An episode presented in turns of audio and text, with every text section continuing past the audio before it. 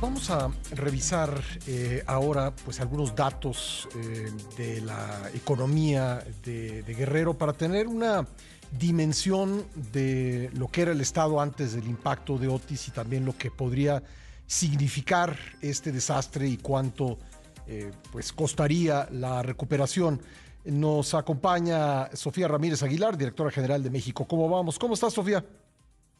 Hola, buenos días, Pascal, a ti y al auditorio. Muchas gracias. Un gusto saludarte. Oye, pues eh, la economía de Guerrero, ¿qué, ¿qué decían los datos antes del impacto de Otis?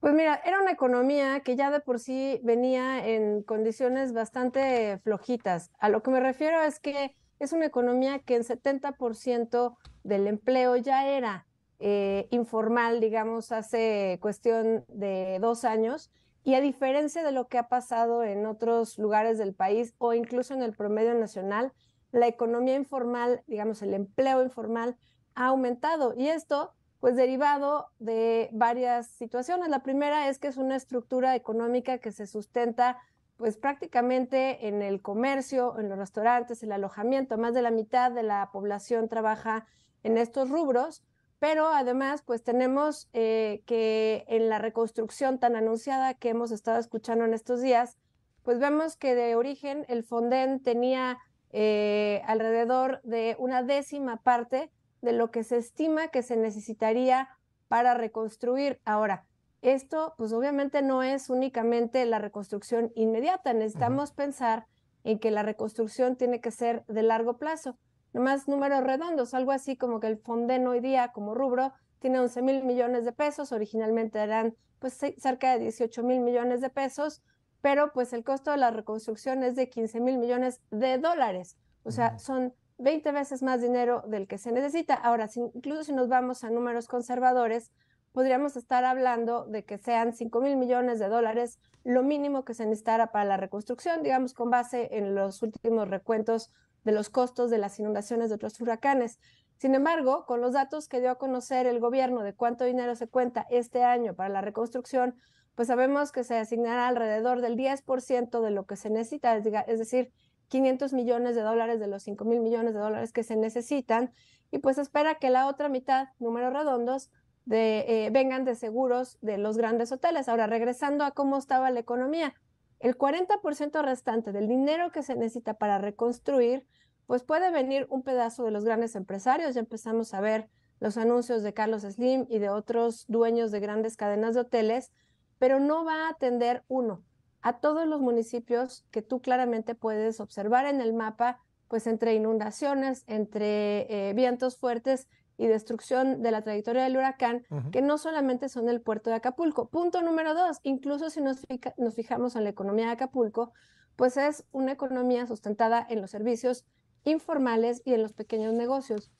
Y creo que ahí es donde empezamos a fallar en la contabilización de cómo recuperar a este puerto tan importante, sobre todo pues pensando que en el conjunto del sur sureste, ya no diga solamente del estado de Guerrero, pues Acapulco es más o menos el 3% de toda la producción de lo que hay entre Puebla hasta el, digamos, Chiapas e incluso la península de Yucatán. o sea, 3%, Acapulco representa 3% de toda la economía del sur-sureste, podríamos decirlo así. Es correcto, es correcto. Y aunque hay otros polos de desarrollo, pues lo cierto es que para el Estado pues, representa una fuente de, de desarrollo económico muy importante. Sin embargo, pues obviamente hay datos bien duros respecto, por ejemplo, a eh, el tipo de economía que tenemos en términos de eh, los subsectores. Vemos que es una economía que está sustentada en los pequeños changarros, en los hoteles familiares. Entonces, todo este tema de que vamos a tener hoteles grandes reconstruidos con el apoyo de los grandes empresarios para el tianguis turístico en abril del próximo año,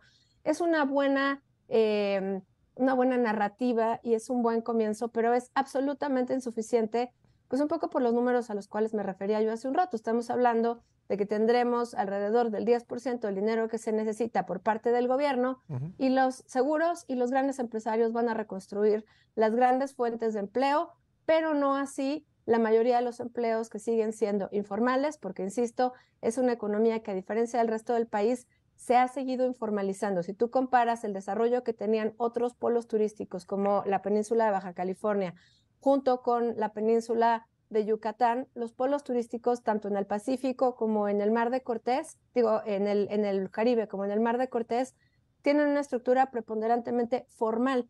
Por lo tanto, pues la recuperación ha sido de largo plazo. Y si algo aprendimos en la pandemia es que es únicamente en los lugares donde tienes alto progreso social, donde no tienes tantas casas construidas con techo de lámina, donde hay agua corriente en los hogares, donde prácticamente es seguro caminar en la calle de regreso a tu casa y un largo etcétera, donde la reconstrucción pues puede tener mejores y mayores efectos de largo plazo. ¿Cuál es la oportunidad aquí, Pascal? No quiero dejar a todo el mundo diciendo, pues ya cerremos Acapulco y vámonos.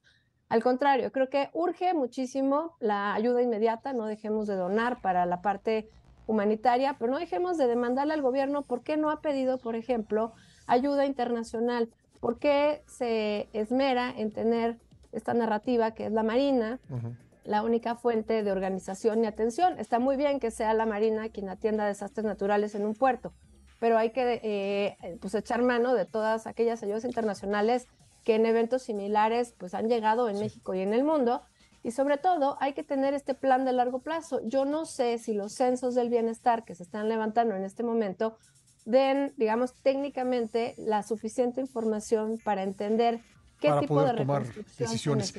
Bueno, eh, vamos a seguir platicando con Sofía Ramírez Aguilar, directora general de México, cómo vamos sobre la economía de Guerrero, pero eh, antes, y porque forma parte del mismo tema, vamos a escuchar lo que dijo el presidente hace un momento en la mañanera, donde reiteró que en una situación como la de Acapulco, no hay falta de presupuesto e insistió en que se invertirá en el puerto como nunca y sin deuda Dijo que anteriormente no se había apoyado a la gente como ahora. 250 mil familias recibirán apoyos para mejorar o construir sus viviendas. Vamos a escuchar cómo lo dijo. En una circunstancia como esta, no tenemos, afortunadamente, falta de presupuesto. Tenemos el presupuesto suficiente. Se va a invertir en Acapulco como nunca, sin deuda. Imagínense que 250 mil viviendas. ¿Cuándo? En una tragedia como esta se había apoyado tanto. 250 mil familias que van a recibir sus apoyos para mejorar o construir sus viviendas. ¿Cómo ves, Sofía, lo que menciona el presidente? Pues mira, 250 mil familias, números redondos, es aproximadamente una cuarta parte de las familias que viven en el estado. Me parece que es importante, sin duda, retomar el tema que platicábamos al principio. ¿Cómo es posible que alguien que administra los recursos de la nación pueda en este momento decir que no van a faltar recursos, siendo que solamente tenemos una veinteava parte, o sea, uno de cada 20 pesos de los que se necesitan para la reconstrucción. Entonces aquí entran varios temas. La primera capa es reconocer la circunstancia en la cual ya se encontraba Guerrero antes de la pandemia. Ya hemos platicado un poquito de esto, pero de, perdón, de la pandemia, no, del, del, del, impacto de Otis. con, las, con las experiencias de la pandemia, y ahora sí, ahí va la idea, es que podemos ver que los 10 estados más ricos y los 11 estados más pobres del país, en el periodo previo a la pandemia, digamos en los tres años previos a la pandemia, crecieron aproximadamente lo mismo en progreso social, en calidad de vida, en mejora en los servicios.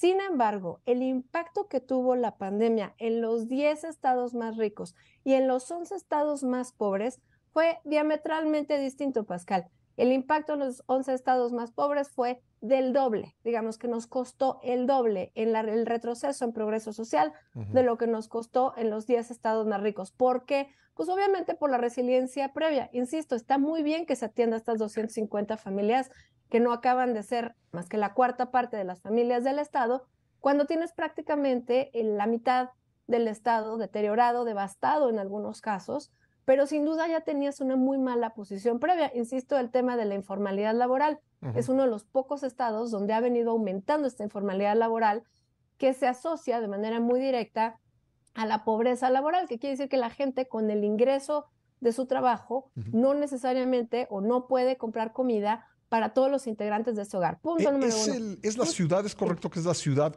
eh, grande, pues, con mayor porcentaje de informalidad? Es, es, el estado, es el segundo estado con mayor proporción de informalidad laboral, Pero déjame te doy una primicia. Justo ahorita en México, ¿cómo vamos? Hoy está calculando el índice de progreso social con los datos 2022. Hay cierto rezago en las variables por parte del INEGI, lo cual pues hace que no podamos calcular el 2023 sino hasta el próximo año. Pero Guerrero está en una posición lamentable, está en el último lugar a nivel nacional. Había estado turnándose ahí con Oaxaca, pero resulta que obviamente toda la inversión que viene asociada al tren transísmico, al tren Maya y demás, pues ha sido inversión importante para el crecimiento del empleo y el crecimiento de la actividad económica en estados como Tabasco, incluso Oaxaca y no se diga los estados de la península de Yucatán.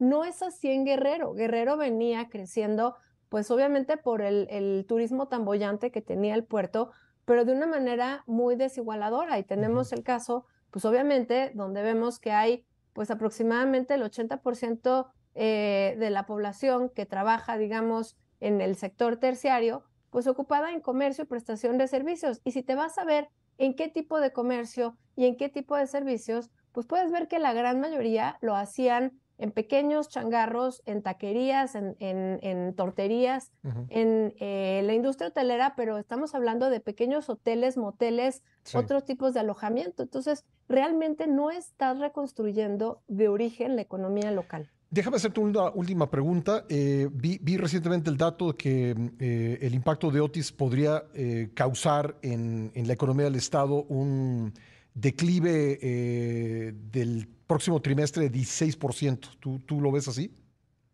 Mira, lo veo muy factible. Con los datos al segundo trimestre del año, es decir, todavía antes de Otis, Guerrero estaba en la posición 31 de 32 en productividad laboral, quiere decir por hora trabajada cuánto se producía. Entonces, yo veo perfectamente como un polo de desarrollo del Estado y de la región como Acapulco, pues que era el motor de la economía estatal, pues va a presentar una contracción brutal. Todavía con los datos que tenemos, por ejemplo, del IMSS el día de ayer, no vemos que se capture, digamos, la pérdida de empleo en los últimos días de octubre, que fue justamente cuando ocurrió el huracán. Tendremos que esperar un par de meses, pero sin duda el impacto de no tener la reacción inmediata, la capacidad de planeación y un entorno muy deteriorado en términos de progreso social que va, pues obviamente desde la calidad de la vivienda hasta la calidad de la eh, educación y salud preventiva y un largo etcétera, Pascal, pasando por la seguridad pública, va a hacer que se necesite mucho más de lo que simplemente se ha venido estimando, que son estos 15 y 16 mil millones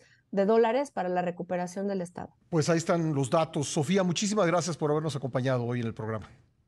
Un abrazo, Pascal. gracias igualmente, Sofía Ramírez Aguilar, directora general de México como